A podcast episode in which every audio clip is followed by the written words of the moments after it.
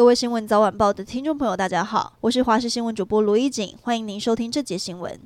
有一名台湾籍女性，这个月十四号在朋友的邀约之下前往菲律宾。原本两个人约在马尼拉的观光胜地马拉迪区碰面，但她不但没见到这位朋友，还被七名中国籍人士绑架，被囚禁在约十六公里外的周边城市，期间还被迫转账美金约十二万四千多元，台币将近四百多万，还被其中一名中国籍男子性侵。幸好警方获报，成功救出这名台湾女子。台北市午后雷声大响，松山机场受到雷雨影响，一度关场不到五分钟。台北捷运文湖线因为落雷影响号志异常，一度暂停行驶。经排除系统异常，全线目前已经恢复。日本首相岸田文雄今天宣布，从八月二十四号开始将启动福岛核一厂核处理水排放入海作业，强调一定会做到安心与安全。只是外界关心核废水最快什么时候会流到台湾？根据原能会公布的动态模拟，估计。最快一年之后就会到达台湾附近海域。